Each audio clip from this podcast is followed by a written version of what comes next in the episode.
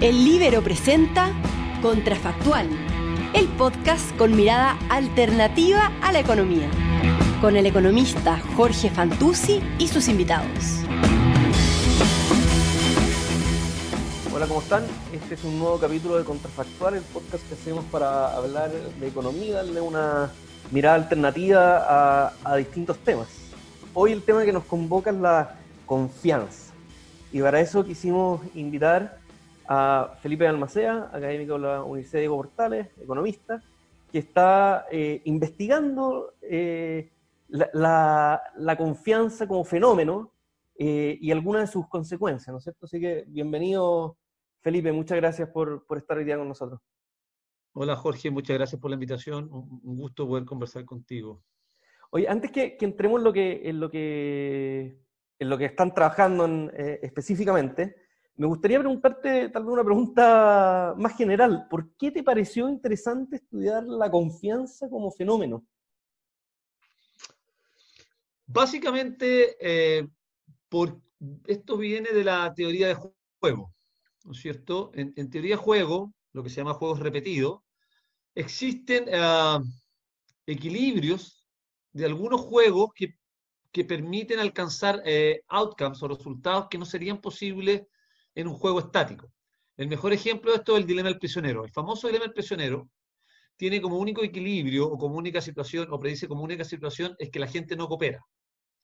Pero la verdad es que uno observa en el mundo un montón de cooperación, y déjame darte un ejemplo súper concreto. Yo vivo en un barrio donde no hay semáforos, no hay nada, vivo en un barrio hace 20 años, y un barrio nuevo, y este barrio tiene una sola calle que, que evacua todo el, todo el resto del barrio y tiene dos o tres calles que llegan hasta, boca calles que llegan a esta calle. Uh -huh. Y cuando uno llega ahí, um, está la calle principal, obviamente que funciona a otra velocidad, y la boca calle, y siempre la gente se detiene y te deja pasar. Y llevo 20 años en este barrio y en la esquina de mi calle, ¿no es cierto? Sigue la gente deteniéndose y dejarte pasar. O sea, tú llegas a esa esquina y no está más de dos minutos. Bueno, la gente que viene por la calle principal no tiene por qué hacer eso. Tú entendemos que los incentivos de ellos son... A seguir. A seguir su camino y no detenerse, ¿cierto? Y la pregunta es hacerse, bueno, ¿por qué se detienen? Bueno, porque ellos entienden que con alta probabilidad, dada la estructura del barrio, van a estar en la boca calle esperando que los dejen pasar. Y por lo tanto ellos cooperan al dejar pasar porque ellos entienden que con alta probabilidad van a estar en la misma situación en que van a ser ellos los que necesitan ser, eh, que les den el paso. Y esto sigue funcionando. O sea, se crea una institución, un equilibrio, una norma social, que en esa esquina eh, la gente se deja pasar. Uno se detiene y deja pasar todos tres autos y después sigue su rumbo. Eso es imposible de alcanzar de acuerdo a las leyes. No hay semáforo, no hay nada, la preferencia la tienen, la tienen, la tienen los que van por la calle principal. Y a los incentivos, bueno, y a los incentivos más básicos también. Exactamente, que es yo pasar, no tengo por yo qué pasar. parar, ¿cierto? Porque quiero dejarle pasar un NN que no conozco, ¿no es cierto? Eh, y, y, voy a perder tiempo yo cuando puedo seguir el ritmo sin ni, ni siquiera respetando la ley. ¿no? Entonces, la, la, pregunta es, bueno, ¿qué hace que este tipo de situaciones que son súper eficientes y que los mismos individuos se las ingenen ellos mismos para buscar estas soluciones, se, se, se dé permanentemente y cuáles son las condiciones que requieren? Y la pregunta que subyace es, bueno, si las instituciones formales, es decir, la ley, sustituye o complementa estas instituciones formales, ¿no es cierto?, estas normas sociales que la gente se cree que hacen su vida más, eh, más llevadera y aumentan su bienestar. Y esa es la pregunta que por mucho tiempo me ha rondado en la cabeza y nunca he sido capaz de contestarla bien.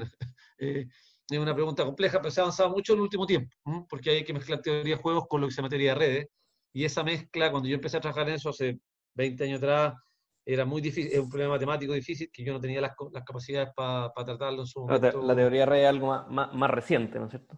De, de, Exactamente, de... para tratarlo con, con, Y ahora ha avanzado mucho, mucha gente trabajando en eso, entonces ahora hay muchas cosas que se hacen. Y Oye, Felipe, cosas que y... se hacían antes no, no las aceptaba. ¿Mm? Oye, Felipe, y eh, dentro de esto que, que, que, que los motivó, ¿qué, ¿qué, están entendiendo como confianza? ¿Están entendiendo en términos generales como confianza en las personas, confianza en las instituciones? Confianza en las personas, confianza, confianza en las personas. Básicamente existe la que se llama el World Value Survey, que le pregunta en varios países del mundo, por varios años ya, algunos países llevan 25 años, es si usted eh, tiende a confiar generalmente en la mayoría de las personas o no. Esa es la, esa es la, la, la definición operacional, básicamente. Uh -huh. Eh, también hay otras definiciones. Usted tiende a confiar en las personas que conoce por primera vez. Si, si confía en la familia, a distintos grados, ¿cierto? Eh, y eso es lo que usamos como variable estadística. Oye, pero, yo me imagino que, también deben existir mediciones de, confianza en las instituciones, ¿no es cierto? Que tienen que ver con, no sé, por pues, la, también, si hay corrupción, tú confías menos. Exactamente, confianza en instituciones políticas, confianza en los partidos políticos, confianza en las grandes empresas, confianza en el Estado, por ejemplo. Eh, hay otras variables que se preguntan que son, por ejemplo, si usted considera que es correcto o no pedir eh, beneficios del Estado que no le corresponden por ejemplo, la gente que pidió el bono los 500 mil pesos sin, sin corresponderle, o sea, le corresponde legalmente, pero no lo necesitaban, igual lo pidieron, ¿no es cierto? Está lleno de sus casos. Entonces, tan, hay, hay, varias medidas de confianza de ese tipo que intentan de alguna manera eh, capturar eh, tanto lo, que la gente confía en la institucionalidad vigente como en las personas. Eh, y nosotros, en el, el, paper que estamos haciendo ahora, tratamos de, de, de incorporar ambas. Básicamente, con, la, confianza en las instituciones políticas y confianza en las grandes empresas. Oye, Felipe, y habiendo, yo, yo este es un tema que, que, la verdad no conozco nada, así que tal, vez estoy a hacer preguntas muy, muy, muy básicas, pero habiendo datos, yo me imagino que debe haber un montón de estudios que correlacionen al menos, no, no sé si, si, hay inferencia causal, pero que correlacionen por lo menos la confianza con crecimiento, con desigualdad, me imagino con capital humano incluso, no, no, sé si hay una literatura respecto a esto. Hay una, mucha literatura, eh, es un área bien activa, donde lo que muestran es que a mayor confianza, mayor crecimiento económico, mayor confianza, la desigualdad genera confianza, o sea, desconfianza, o sea, a mayor, a, mayor, a, más igualitario un país, mayor es la confianza. Ah, ahí el, vínculo causal es hacia el otro lado. Pero no es causal, o sea, aquí el problema de la causalidad es uno de los problemas que no está resuelto y que nosotros estamos tratando de resolver y que es difícil de resolver porque confianza correlaciona con tantas cosas que es difícil demostrar la causalidad. Ese es un problema que no está bien resuelto por ahora y generalmente eh, la manera de lidiar con ello, más que con las técnicas estadísticas que lidian con el problema de la endogeneidad, es buscar casos, es, buscar muchas bases de datos, muchos países, muchos ejemplos y a veces ejemplos particulares de cómo las cosas evolucionan en el tiempo. O sea, por ejemplo, estudiar los países soviéticos que tienen trayectorias bien distintas a los países que no, no, de la horda soviética. Y ahí se ven comportamientos distintos, ¿no es cierto? Entonces, esos te permiten identificar, no estadísticamente, pero identificar eh, retóricamente, si tú quieres, ¿es cierto? que explica qué. Y, claramente, por ejemplo, corrupción explica mucho la desconfianza. La la falta de casos de corrupción. Eso te iba a decir, me imagino que debe haber mucho, eh. mucho experimento natural también, ¿no es cierto? Aparece un caso de corrupción, cae el índice de confianza y vemos los resultados después de alguna variable. Exactamente, esos casos son, son más fáciles de ver, exactamente. Pero claramente la, la confianza, lo que sí sabemos es que la confianza aceita los mercados. Eso, eso es, ya es, es un hecho estilizado. O sea, mayor confianza hace que las economías funcionen eh, mejor. Eso, eso ya lo sabemos. Está lleno de estudios de eso, con datos del, del Banco Mundial, Doing Business, por ejemplo, donde miden corrupción y todas esas cosas. Y Oye, Felipe, de, las regulaciones. Dentro de la motivación, no sé si tienen algo, motivación digo personal, eh, no, la motivación en el paper, sino que la motivación personal por, por, meterse a investigar esto. No sé si también hay algo de contingencia.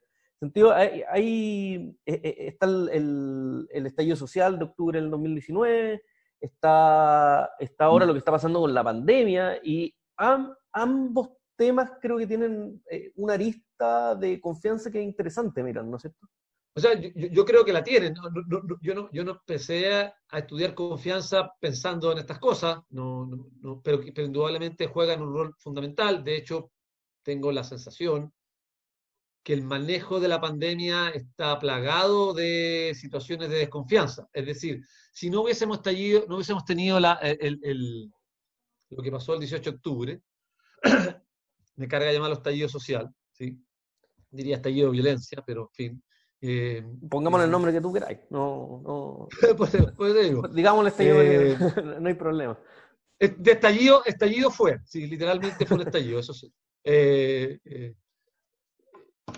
eso mermó o minó la confianza que ya venía decayendo en las instituciones y, y entrar al problema de la pandemia con una desconfianza institucional y desconfianza en las personas enorme, hace el manejo de la pandemia mucho más complejo. Yo creo que, eso ha hecho que, que, el gobierno haya cometido errores, que el manejo ah, yo creo que el, manejo del gobierno de la pandemia ha sido bastante bueno en la parte eh, más técnica, pero ha sido muy pobre en lo comunicacional, ¿no es cierto? Y yo creo que en parte tiene que ver también con, con la desconfianza, porque es muy difícil hoy día decir algo sin que te tomen la frase, la saquen de contexto o te quieran hacer bullying. Y, es, y todo eso yo creo que tiene que ver con que la gente no confía en la persona que tiene al frente. Está hablando y tú no, no, tienes totales dudas de quién es, por qué está ahí, cómo llegó ahí, ¿no es cierto? ¿Quién es para estar ahí? O las motivaciones del mensaje.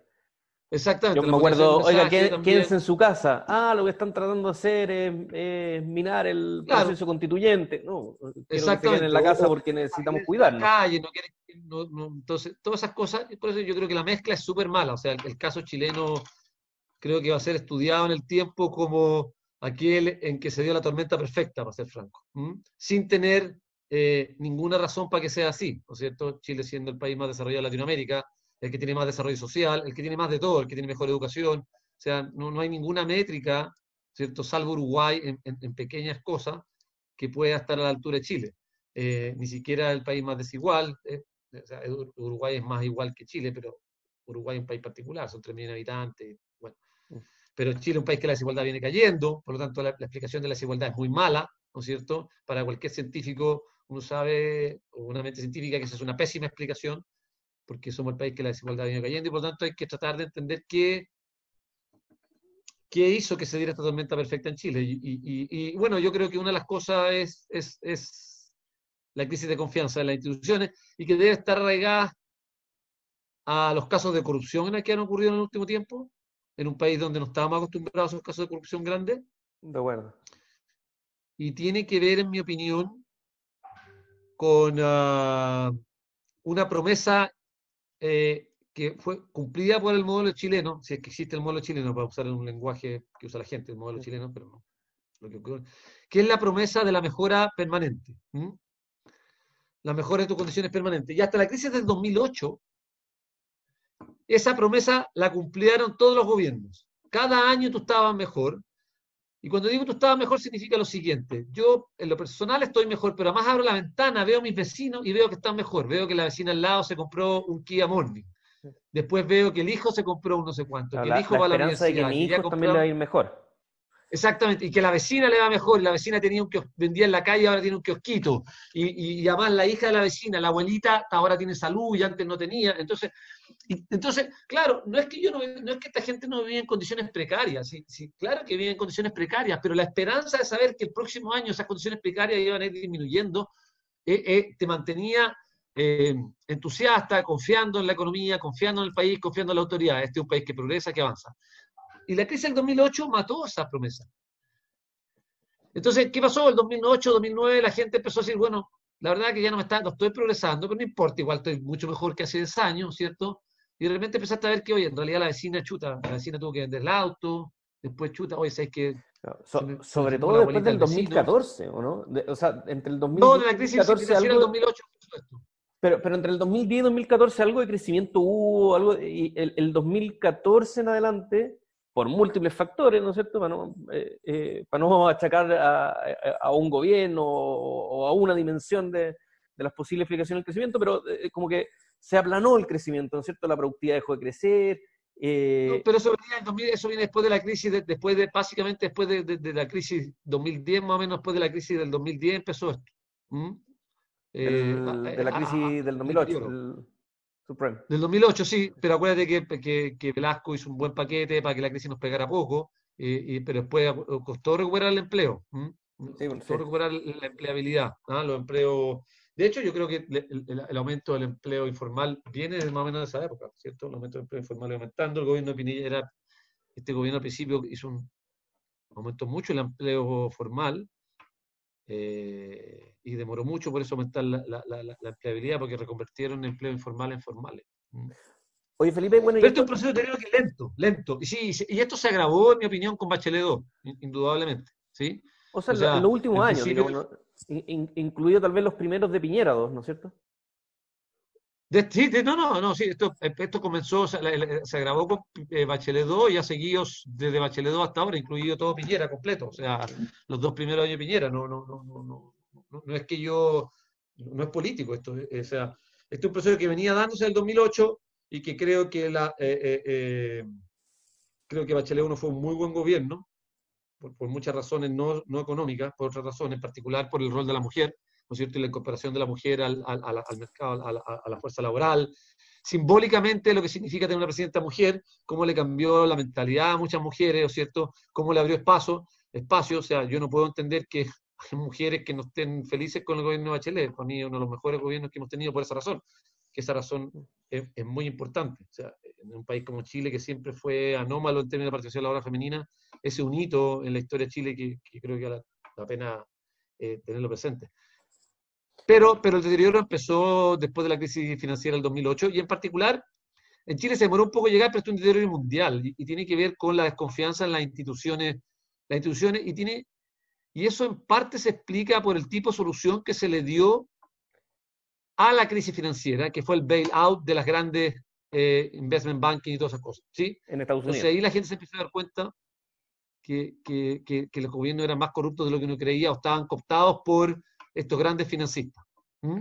Entonces, esa salida que se le dio puede haber sido buena desde el punto de vista de la eficiencia económica en ese minuto, pero tuvo, yo creo, repercusiones importantes en la visión que tenía la gente del sistema capitalista, ¿no es cierto? Y, y, y, se quedó de manifiesto que existía un, croni, un capitalismo crónico, como dice eh, Singal, ¿no es cierto? La, exactamente. Y eso se fue extendiendo desde Estados Unidos a Europa y, llegando a los países donde el capitalismo es fundamental, que es toda Europa, por supuesto, ¿cierto? Y los países como Chile, donde, donde el capitalismo juega un rol fundamental, nos empezamos a dar cuenta que en realidad eh, no llegaba a los beneficios y esto era mucho más corrupto de lo que pensábamos, ¿cierto? Y se empezaron a ver casos de corrupción y... Lo de carabineros. Claro. Carabineros, las colusiones. Cabal. Ahora, claro. exactamente, la gente no entiende una cosa eh, eh, que es bien llamativa. El hecho de que en Chile se detecten colusiones significa que estamos haciendo bien la pega, no mal. Sí, sí. Esa, esa es, una sea, pelea, es una pelea que yo doy, yo doy muy seguido. Eh, que digo, oye, pero que si una buena noticia que pillemos una colusión, pues sí quiere decir Exactamente, que la, que la detectamos. Pues. En América, en América Latina no hay ningún caso de colusión, o sea, son, son, son pristinos, los empresarios son los más puros del mundo, no hay nunca, excepto Chile. Entonces, el hecho de que cada cierto tiempo encontremos un caso de colusión eh, eh, es una buena noticia, significa que, que, la, que, la, que, la, la, Fiscalía y el, y el, Tribunal están haciendo la pega. Preocupémonos si no encontramos, o sea, si los próximos años no encontramos colusión, ya sabemos lo que está pasando, o sea, dejaron de hacer el trabajo por alguna razón, presión política, por lo tanto, hay que alegrarse de los casos de colusión y las sanciones y, y, hay que alegrarse de cómo ha ido mejorando la ley, la, han ido aumentando las sanciones, ¿no es cierto? Hay pena de cárcel, vamos a ver si alguna se da la pena cárcel efectiva, ¿cierto? Con muy pocos casos en el mundo. Tiene, pero tiene que pasar un tiempo bueno. para eso, tiene que pasar un tiempo. Sí, no, va a pasar un tiempo grande, sí. sí. Oye, Felipe, bueno, va... esta, esto, esto, esto, que estábamos comentando de, de, del deterioro en Chile nos da pie a, a, lo que ustedes están estudiando, ¿no es cierto? Que es una dimensión especial de la confianza, que es la, la relación entre la libertad económica y la confianza, ¿no es cierto? O sea, eh, está el crecimiento, la desigualdad, el capital humano, hay un montón de correlaciones, pero ustedes se meten en una en particular que es la correlación entre confianza y eh, libertad económica, ¿no es cierto? Eh, Porque, ¿Cómo la estudian? ¿Qué, qué, la, la, ¿Cómo abordaron el problema? Como dije, como dije anteriormente, eh, lo que ha estudiado la, la, mayoría de la gente es confianza en la variable, como variable explicativa, ¿o cierto? y desarrollo económico o, o, crecimiento o esta variable económica que tú nombraste el, el, como variable dependiente y confianza como variable independiente. Oye, déjame hacer un, un, pequeño paréntesis para explicar un poco lo, lo, que quiere decir explicativa y dependiente. O sea, lo, lo, lo que tú estás diciendo es eh, la confianza es como lo que explica el fenómeno est estadísticamente y lo que estamos tratando, lo que se hizo en otros estudios es tratar de ver cuánto afecta esto que tú llamaste la variable dependiente, por ejemplo, crecimiento, el fenómeno que quieres sí. explicar, ¿no es cierto? Exactamente. Y esto tiene que, nosotros leyendo la literatura, yendo hasta, hasta, los clásicos, hay un debate ahí que, que, que, que, que te plantea que, que, no es siempre así, ¿o cierto? Que este es un camino de dos vías, ¿sí? O sea, la confianza mejora eh, eh, eh, los mercados, ¿cierto? Hace que funcione mejor, disminuye los costos de transacción, para ser preciso. Y en particular es súper simple ver eso. O sea, si yo el mejor caso de, de, los costos de transacción son las cosas de la notaría. En todas partes para vender un auto, yo le doy la mano a una persona, le entrega el auto y me entrega la plata y se acabó el negocio. ¿cierto? Un Aquí hay que ir a la notaría. Los dos y listo. papeles, hay que firmar una cantidad de cosas, ya uno va, va al auto, después va a sacar la patente y dice, oye, me vendido el auto y va con un papel que la otra persona te firmó en Estados Unidos y cambié de mano, te demoráis cinco minutos y no cuesta nada, o sea, yo lo he hecho, ¿cierto? Sí, yo lo hice, yo lo hice en el estacionamiento de un supermercado. cuando, Exactamente, tal cual. Entonces, aquí no, aquí hay que tomar una cantidad de precauciones y eso hace, es un costo de transacción gigante a la transacción de autos usados, por ejemplo. ¿cierto? Es el mejor ejemplo que, todo el mundo vive a diario, con lo que significa vender y comprar un auto usado, en este país una moto o lo que sea. ¿Cierto? Eh, eh, entonces, cuando en el mundo donde hay confianza, no es necesario eso. Nadie piensa que me van a robar, nadie. Uno va a casa, se lleva el auto, uno va al DMV, o sea, al lugar donde va a dar la patente, pide la patente, lleva el papel firmado, que te firmó la persona, y ese el auto se lo vendí, y este fue la plata, listo no, no, no, no hay mayor. Entonces, ese es un debate. Y está, por otra parte, eh, este Michael Sandel y un montón de filósofos, ¿cierto? Que se me, yo soy malo para los nombres, se me olvida, que argumentan que el mercado destruye la confianza. ¿No es cierto? Lo que el dinero no puede comprar y que Carlos Peña se lo refuta, lo que el dinero puede comprar, bla, bla, bla, bla. O sea, eh, recapitulando un poco ahí, es, si uno ve simplemente la correlación entre libertad económica y confianza, uno ve que ambas se afectan mutuamente la confianza puede mejorar el funcionamiento de los mercados en, un contexto de libertad económica, y por otro lado, eh, el funcionamiento de los mercados también pueden, por ejemplo, afectar... Esa es nuestra hipótesis, exactamente. Eso es lo que nosotros queremos testear. Queremos testear que hay una, que hay una vía, de, un camino de doble vía, ¿cierto? Que no es solamente que la confianza aceite la economía, sino que la economía aceitada aceite la confianza. ¿Sí? Perfecto. Es decir, si yo creo que los mercados funcionan bien, ¿no es cierto? Y mi experiencia, por ejemplo, yo no te conozco, ¿cierto? yo y Jorge no tenemos nada que no nos hemos visto nunca, primera vez que conversamos, ¿cierto? Yo y tú vamos a hacer una transacción.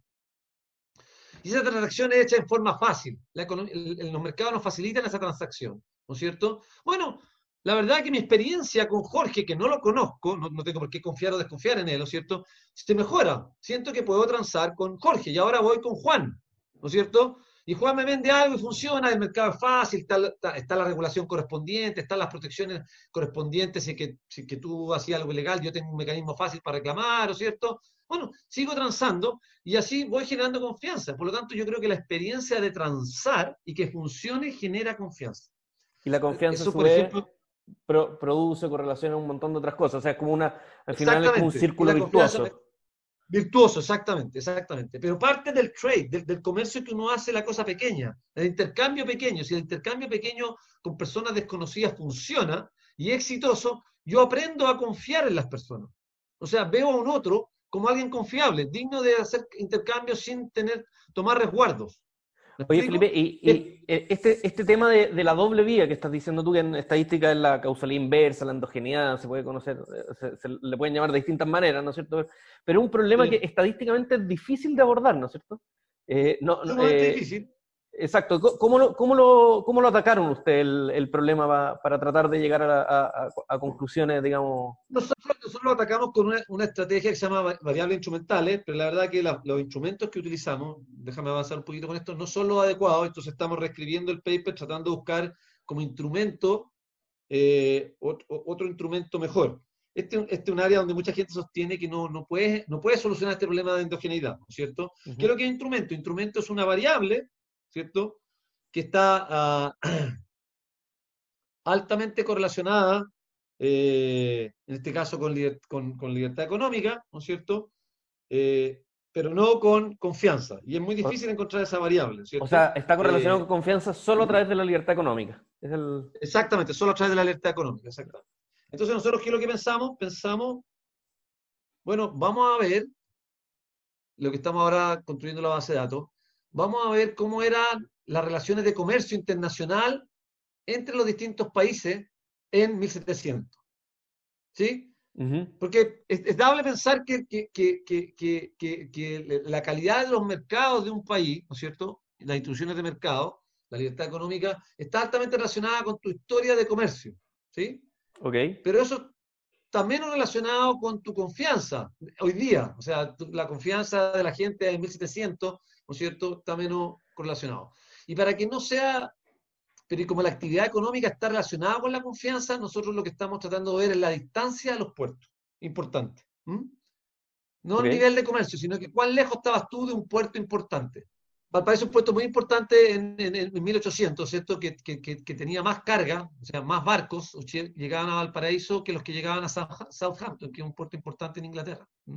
Entonces nosotros lo que estamos tratando de ver que cuál era en 1700, 1800, ¿cierto? Siglo XVIII, XIX, XVIII, estamos viendo lo que podamos conseguir, la distancia que había de los distintos ciudades a estos lugares donde había mucho comercio, ¿no es cierto? Ok.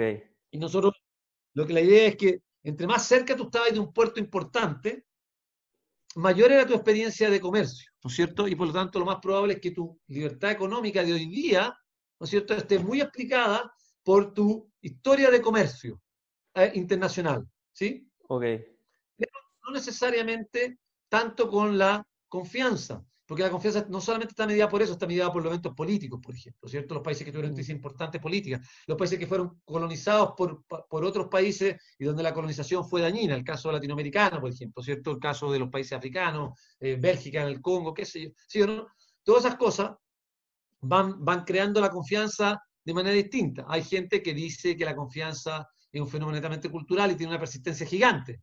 Bueno, si es el caso, el instrumento no va a funcionar, ¿sí? Entonces nosotros estamos mezclando esta suerte de instrumentos que estamos construyendo y además viendo distintas bases de datos y distintos casos. Por ejemplo, vamos a replicar nuestro estudio para los estados de Estados Unidos, porque hay una encuesta especial de confianza para a nivel estatal de Estados Unidos y tenemos los datos de libertad económica, índice de libertad económica para los estados americanos. Entonces, ahí vamos a tener Felipe, pero, pero, hay otra forma de verlo, ¿no es cierto? Que es, eh, como tú dijiste, esto es un camino de dos vías, la correlación existe, entonces, tal vez ver, eh, eh, en vez de instrumentar la libertad económica, instrumentar la confianza, ¿no? Y tratar de explicar la, libertad económica, o sea, hacer el, ejercicio para el otro lado. Claro, no, es que nosotros, nuestro, nuestro objetivo, nuestro objetivo es testear la idea de que la, libertad económica genera confianza. Ese es lo que no está estudiado. Lo otro está más o menos estudiado, ¿sí? Nosotros queremos, nosotros argumentamos que, que, que un país que tiene más apertura comercial, que sus mercados funcionan mejor, es decir, un capitalismo no crónico, ¿no es cierto? Eh, genera confianza. ¿no? o sea, estos países que hacen mejor sus leyes, que, que protege, que, que, se compite mejor, que hay menos casos de corrupción, que esos países generan confianza entre las personas. una de las razones. estamos argumentando que la, confianza no es netamente cultural. Tus experiencias de mercado ayudan a que ese país haya más confianza y por lo tanto confía más en las instituciones políticas y eso se expande y tiene todo el spillover hacia todas las otras áreas donde la, donde la confianza importa. Confiar en el vecino, ¿cierto? Confiar en la junta de vecinos del barrio, que cuando la persona hace algo no poner al tiro en duda lo que está haciendo y pensar que, que tiene algo que es el bien común detrás y a lo mejor se puede haber equivocado, pero no apedrearlo a la primera, sino que ir a preguntarle, oye, perdona, ¿por qué hiciste esto? Ah, chuta, yo creo que no es la mejor manera, por A, B, C, ¿me entiendes? No, no, lo contrario de lo que nosotros hacemos en Chile. A la primera que yo creo... Y el spoiler, no sé si, si tal vez, bueno, ya, ya contaste que están ajustando la metodología, pero tal vez de, lo que ya han encontrado hasta ahora y tal vez literatura previa que se haya hecho preguntas parecidas, eh, ¿cuáles son, cuáles son los resultados, así, orden de, magnitud que, que, se encuentran? Básicamente lo que nosotros encontramos es una, una forma de U. O sea, cuando los países cuando los países son muy pobres, ¿no es cierto? Y, empezamos a aumentar la, libertad económica, la, confianza cae. Ok. Y llega un punto, ¿no es cierto? Que pasado un punto de libertad económica, la confianza empieza a aumentar. El mejor ejemplo de esto son los países nórdicos, ¿no es cierto? Los países nórdicos, por ejemplo, eh, son países, no sé en qué minuto a la gente se le ocurre que los países nórdicos no son capitalistas, son el epítome del capitalismo. O sea, O, sea, Nueva por. Lo por lo menos libertad económica tienen.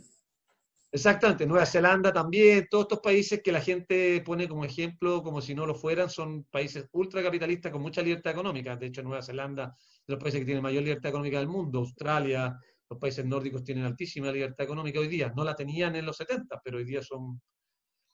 Y esos países son los países de más alta confianza. Los países de la órbita soviética eh, han tenido que ir importante la confianza cuando se abrieron al, abrieron al mercado, ¿cierto? A la libertad económica. Entonces hay una forma de U. ¿Y, cómo mm. se explica la, parte descendiente de, lamentable que tengamos que recurrir a esa vocal, ¿no es cierto? A la U, Pero ¿por qué, por qué se explica esa, esa parte descendiente en la, en, la U? ¿Por qué a, medida que aumenta la libertad económica al principio, digamos, de la Porque yo, yo, tengo baja la, impresión que, que, hay dos cosas que ocurren en un comienzo. Primero, los procesos de libertad económica tienen, generan ganadores y perdedores, ¿cierto? Y generalmente los perdedores en un comienzo están entre la gente más, eh, la gente con menos capital humano, con bajo nivel de capacitación, con baja educación, y por lo tanto ellos se llevan el costo del ajuste en gran medida. Segundo, los países de la Unión Soviética viven una realidad que no es cierta, ¿no es cierto? Todo es oculto, todo es mentira, ¿no es cierto? Ah. No les cuentan la verdad, no saben los datos, les dicen cosas que no son ciertas, y mantienen una cierta igualdad, ¿no es cierto? De, una igualdad en la precariedad, ¿sí? O sea, si uno mira Cuba, sí son sumamente iguales, ¿no es cierto? Pero es una precariedad enorme. Y al principio la apertura, los beneficios de la apertura llegan de distintas formas, entonces generan una desigualdad que genera una desconfianza en lo que tú estás haciendo. Okay. Por eso yo creo que es importante no llevar a cabo este proceso de forma tan violenta y llevarlo en forma gradual. ¿sí? La razón que en Chile se hizo, ya sabemos, la razón que se puede hacer en Chile es por la dictadura militar, o sea, no es distinto a lo que ocurrió en Chile que lo que ocurría en la Rusia Soviética, ¿cierto? fue impuesto nomás, así como en otros países se impone una cierta cosa que se, se impuso, el precio lo tuvieron que pagar ciertas personas y chao, nomás, no, les preguntaron si les parecía o no, ya nadie le importó, esto es, tienen que hacerlo y chao, ¿sí? Pero yo creo que en esto hay que ser cuidadoso de ir imponiendo esta libertad de manera eh, eh, eh, gradual y irse haciendo cargo de los perdedores, porque si no hay una caída de la confianza enorme, ¿cierto? Además que cuando los países soviéticos se abren, ¿no es cierto? Los países, por ejemplo, de la Unión Soviética, empiezan a aparecer los casos de corrupción, lo que genera más desconfianza, y eso se le culpa al capitalismo, pero esos casos de corrupción venían de antes, ¿no es cierto? No se, no se conocían, entonces se empieza a saber toda la, gente que ahora, ahora pasaron a ser empleados privados ya antes eran del gobierno, saben todo lo que tienen, lo que adquirieron durante los gobiernos, ¿no es cierto? Entonces, todo, todo un proceso ahí que, que, que, que, para una parte importante de la población solamente le trae costo en un comienzo. Y, una vez que esto empieza a funcionar, claro, empieza a funcionar, la gente empieza a ver los beneficios, que es el caso de Chile, ¿cierto? La verdad es que eh, este mito que el gobierno militar cambió Chile, mentira. Chile del 1970 tenía el mismo PIB per cápita que Chile de 1990. Aquí el, el, crecimiento viene con la democracia. O sea, el, gran boom de Chile es en democracia. ¿Y por qué? Porque la democracia trae transparencia y la gente empieza a ver que estas decisiones se toman de forma transparente y también eso va generando una confianza en el sistema económico. Claro, los efectos de la democracia sobre los outputs económicos sí que es un tema archi estudiado, ¿no es cierto? Eh, mira, fíjate que es un tema archi discutido, pero, pero Semoglu tiene un paper reciente del 2019 en el JPE o 2018 donde básicamente demuestran que sí, que esto es un tema que había sido debatido y, demuestran que, que, que que a mayor democracia, mayor crecimiento. Y, es importante el efecto. Claro, viene desde, viene de Barro, que, que, fue tan criticado, digamos, pero, pero así, así funciona un poco la, academia, ¿no es cierto? Se va construyendo sobre... Sí. Esta no es ciencia exacta, así que esta no es ciencia exacta, así que depende de la metodología, de los datos, se, se, va aprendiendo, cada uno pone un ladrillo y esos ladrillos van construyendo una pared y a veces cuando uno pone un ladrillo, muchos de esos ladrillos están rotos y hay que cambiarlo, ¿no es cierto? Eh, entonces uno puso un ladrillo, pensó que estaba bueno y que servía, y después se da cuenta que el ladrillo que puso no, no, es, el correcto y hay que ir mejorando. Y, ahí no, hay leyes. Sí, Oye, y, entonces, ¿Mm? y, sobre los resultados que ustedes ya tienen, lo, que han estudiado, ¿cuál sería tal vez tu conclusión? Eh, yo, sé, que esto es un salto enorme, digamos, de pasar del, tal vez del paper a, la, a, tu conclusión respecto del Chile de los próximos años, de un proceso constituyente que se viene. Em, eh, básicamente, básicamente no, sé, no, sé si voy a poner palabras en tu boca, tú, me corriges si estoy equivocado, pero la, la receta sería un poco tratar de, eh, a, a, contrario censo, de aumentar la libertad económica más que eh, aumentar el rol del Estado en la economía. No, si no, yo, yo lo he dicho en Twitter varias veces, lo que necesitamos es más modelo, no menos modelo, ¿no cierto? Lo, que pasa es que aquí sí tiene una confusión enorme y eh, eh, qué significa más modelo y qué significa menos modelo en, este caso. Pero antes de eso, déjame hacerte una cuestión. Yo soy sumamente crítico de la elite chilena. Creo que tenemos una elite, y, yo me imagino que soy parte de la elite, ¿cierto? Eh, muy pobre intelectualmente, ¿no es cierto? La elite empresarial chilena la encuentro una elite pobre, ¿no es cierto? La discusión dentro de la empresa es una discusión pobre, ¿cierto? Uno cuando va a escuchar a un empresario americano, o sea, cuando, es una maravilla, ¿cierto? O sea, hay un talk de, Jeff Bezos, es una maravilla, ¿cierto? Yo no, no, hay ni un empresario chileno que yo quisiera escuchar por más de cinco minutos, no, no, no, no, no, o sea, no veo para qué, por qué tendría que escucharlo, ¿cierto? Eh, eh, eh, los gremios tienen capturado, los gremios empresariales y los gremios del Estado tienen capturado al, al Estado, ¿cierto? Totalmente, en, en, la forma de hacer política. Por lo tanto, yo soy ultra crítico del modelo chileno eh, cómo se ha ido desarrollando en el último tiempo, la falta de meritocracia que tiene el modelo, el amigo del amigo, se contratan entre ellos, ¿cierto? Yo contrato pura gente de la católica, yo contrato pura gente de dónde. Es toda una cosa muy eh, eh, ineficiente y que no respeta los méritos de las personas, ¿sí? Eso ha ido cambiando, indudablemente, y por lo tanto creo que el modelo chileno no tiene competencia, lo contrario que la gente cree. No hay exceso de competencia, hay falta de competencia, ¿no es cierto? O sea, yo cuando era profesor de ingeniería de la Chile, nunca en mi vida he visto un conjunto de gente más inteligente, eran todos infinitamente más inteligentes que yo, infinitamente. O sea, me costaba hacer clases porque todos eran más, muy superiores a mí y era un agrado hacerles clases, ¿cierto? Yo pensaba, si yo hubiese tenido la educación de estos niños, hubiera sido otra persona. Yo, viendo una elite, de un colegio de elite, los supuestamente colegios de la elite, era un burro, ¿no es cierto?, comparado con mis alumnos de la Chile que venían del Instituto Nacional de aquella época, no del de ahora, ¿cierto?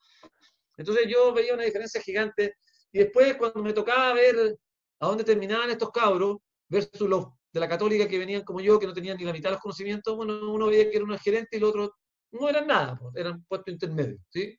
Eh, y uno veía eso con cierto dolor, porque realmente yo tuve alumnos brillantes, muchos alumnos brillantes, yo me quedaba eh, eh, anodado en las clases de cuán, cuánto sabían, cuán capos, cuán, cuánto había leído esto, esto, estos cabros del, del, del, del, institucional, los cabros realmente virtuosos, versus otros cabros que yo conozco que, como te digo, estudian ingeniería católica y no le llegan ni a los talones. No estoy criticando ingeniería católica, por favor, estoy, estoy haciendo el parangón por la selección que sí, hay. no, se, se, entiende que hay una caricatura, pero va a ser el punto, ¿no es cierto? Exactamente, y la selección de los alumnos que, llegan, que llegaban ese entonces a la católica versus la Chile, si no, no, o sea, llegaban de un tipo de colegio y en la Chile llega un mix muy distinto, ¿no es cierto? Mm. Y las oportunidades eran muy distintas. Entonces, claro, eso tiene que cambiar y eso cambia cuando hay más competencia. O sea, si tú a una empresa que está contratando a los puros ingenieros de la Católica y se pierde a los buenos ingenieros eléctricos de la Chile, da lo mismo, estoy haciendo un ejemplo, no tengo idea si son mejores o peores, por favor, tratemos de, mantener altura. La... Los deja fuera y es muy competitivo el mercado, bueno, vaya a quebrar. Va a llegar una empresa americana que va a contratar a los ingenieros capos de ingeniería de sistemas de la Chile, ¿cierto? Y le va a ir mejor. La única manera que tú puedes dar el lujo de no ser competitivo y no ser meritocrático es cuando tu sistema es poco competitivo y tú tienes rentas. Y la impresión que tengo yo es que el sistema chileno está lleno de rentas. Está lleno de renta para los políticos, que es muy poco competitivo el sistema de entrada. ¿Para qué decir ahora cómo quedó de poco competitivo para entrar a la, a la, a la, a la, a la constituyente, ¿cierto? Los independientes no podemos entrar, básicamente. O sea, los políticos se encargaron de hacer un sistema cero competitivo, cero. Los, los, independientes no podemos ir a la constituyente en, en términos prácticos, ¿sí? Legalmente sí, pero la, la, exigencia es casi imposible de cumplir. Otra, otra de un partido, no, no hay otra. Exactamente. Tenéis que ir a través de los partidos. Bueno, eso es exactamente falta de competencia. Eso, eso, es, eso es lo que no queremos, eso es menos modelo. Nosotros queremos más modelo. La lógica es que la constituyente hubiera de cualquiera. Yo no tendría por qué haber pedido firmas de nadie. ¿Por qué me ponen firmas? Yo me pongo la constituyente y que la J vote por mí, ¿no es cierto? Restricciones mínimas, mínimas. Pero Entonces, no, esto, un sistema a la Chile. Esto es, ¿sí?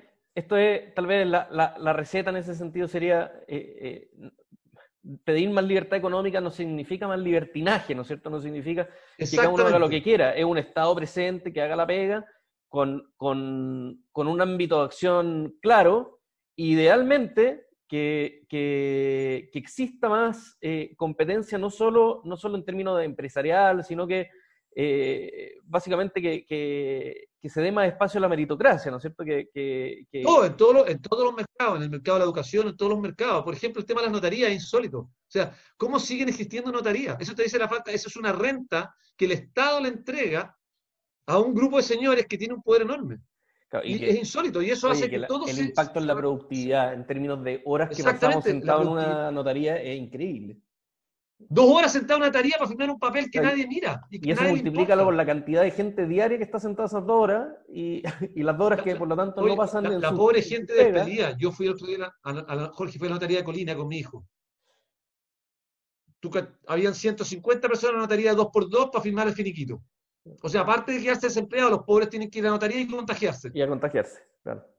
Exactamente. Ese, ese es el Chile. Ese, ese, ese. Por lo tanto, lo que aquí ocurre, hay, primero, la falta de competencia es una falla del Estado. Nosotros tenemos un Estado para un país de 5 mil dólares per cápita y somos un país de 25 mil dólares per cápita. O sea, nuestro Estado funciona igual que en 1990. En pequeña mejora. El impuesto interno es un lujo, ¿cierto? Y eh, el registro civil ha ido eh, tecnologizando en el último tiempo, ¿cierto? Entonces necesitamos un Estado fuerte, grande. Grande no en términos de tamaño, grande en términos de su capacidad de influir, de controlar y de monitorear que las cosas se hagan bien, ¿no es cierto? En que haga la pega. Que haga la pega. Y el Estado chileno no hace la pega. Entonces tenemos una crisis del Estado enorme. Así que yo soy crítico de, de, la élite empresarial y la élite eh, social chilena, el Estado también pobre. La política, ¿para qué decir? Ya sabemos, es un desastre hoy día, o sea, el tipo de gente que hay en política nunca ha visto en los últimos 30 años, ¿cierto? O sea, lo que tenemos, la falta de... es terrible. Ni quieran mencionar aquello. Eh, Oye, bueno, mucho, mucho, mucho para mucho para avanzar, ¿no es cierto?, en esto de, la libertad económica y, progreso y desarrollo, ¿no es cierto? Hay, mucho, mucho, mucha reforma y no se está conversando, no se está conversando esto, o sea, la gente no está conversando esto estamos conversando temas del pasado, nosotros estamos conversando temas que se conversaron hace 40 años, que tenemos relativamente resueltos y no estamos discutiendo el Chile de los próximos años. Es más, estamos discutiendo el Chile de los próximos años en función de, lo que se hacía en el pasado. Todas las políticas que están discutiendo hoy día son políticas del pasado. O, con, discusiones, o, con discusiones muy pobres, eh, en mi modesta pobres técnicamente, intelectualmente, los argumentos son pobres. Y lo otro que necesitamos un Estado que se haga cargo de los perdedores. Lo, que viene con, el advenimiento de la, de la inteligencia artificial, no es que las economías van a estar peor y todo el mundo va a quedar desempleado, eso no es verdad. Se van a crear un montón de empleos nuevos. Lo que pasa es que esos empleos nuevos que se van a crear van a ir a la gente más capacitada, con mayor capital humano. Y el grupo de perdedores se va a concentrar en la gente menos calificada, porque esas son las labores que van a reemplazar. La telefonista se va a reemplazar, ¿no es cierto? El abogado que hace contratos, para, que lo llevemos al extremo de algo, el abogado que hace contratos comerciales, como Estados Unidos lo reemplaza, lo hace un, computador con inteligencia artificial. El que martilla, ¿no es cierto? Va a haber unas máquinas que ponen, los, que ponen los clavos, ¿sí? El que lleva la cartilla, no sé qué es lo que va a haber, no tengo idea, pero algo va a haber, ¿no es cierto? Y por lo tanto, esa gente, va, esa es la gente que va a quedar desempleada. ¿Y quiénes justamente los más necesitados? Por lo tanto, necesitamos un Estado que tenga una red asistencial que les permita a esas personas recapacitarse luego y reintegrarse a la fuerza laboral en nuevas condiciones lo más rápido posible. No necesitamos una política asistencial que los tenga en la casa sentados recibiendo un cheque, porque el trabajo dignifica. El trabajo no es solamente plata, dignifica, te hace sentirte parte de una sociedad, te hace confiar en tus vecinos, en tu gente, te hace sentirte igual, o sea, la sensación de igualdad, todos trabajamos, todos aportamos. Por lo tanto, es súper importante que esa gente no se quede en la casa aunque tenga plata. Es un problema de cómo sacarla y hacerla una persona activa, importante en la vida. Y eso no se está discutiendo. ¿sí? Ah, o sea, hay, algo de discusión, por lo menos, por lo menos eh, está este capítulo, este podcast. Podrán haber no, no, Está bien, pero... Pero sí, falta, falta mucha discusión, falta mucho... O sea, en la política, si, yo, si yo tuviera algún poder, alguna influencia, estaría feliz de que, fuera, pero yo no tengo ninguna influencia. En los políticos este discurso no se conversa. O sea, estamos discutiendo si volver al sistema de reparto. Esa es la que estamos discutiendo. O sea, si, usamos capitulación igual, volvemos al reparto, un sistema archi fracasado, no hay nadie que, no hay nadie de ninguna tendencia que, que no sepa del tema que, sepa que el sistema de reparto es un fracaso. Entonces, nuestra discusión es el sistema de reparto. Nuestra discusión es hacer más inflexible el mercado laboral, cuando la OCDE nos viene diciendo hace 10 años que uno de los talones de Aquiles de Chile es la inflexibilidad del mercado laboral. Déjame darte un ejemplo. Hoy día más que nunca vamos a necesitar que los jóvenes trabajen por hora. ¿Por qué? Porque las familias van a estar con muchos desempleados, por lo tanto el niño que va a la universidad puede trabajar en la biblioteca de la universidad por hora, ayudar a ordenar los libros, lo que sea, ganarse tres pesos. Bueno, no se puede, no se puede contratar por hora. Se puede a la mala, pero la buena no se puede. Entonces, la legislación no permite que alguien se contrate formalmente por hora y haya un sueldo por hora. Por lo tanto, lo primero que hay que hacer es transformar el sueldo mensual en un sueldo por hora. El sueldo mínimo tendría que ser por hora. ¿Sí? Vale tanto la hora. Por lo tanto, yo puedo contratar formalmente un cabro por tres horas para que haga una pega y le pago el mínimo. ¿Sí?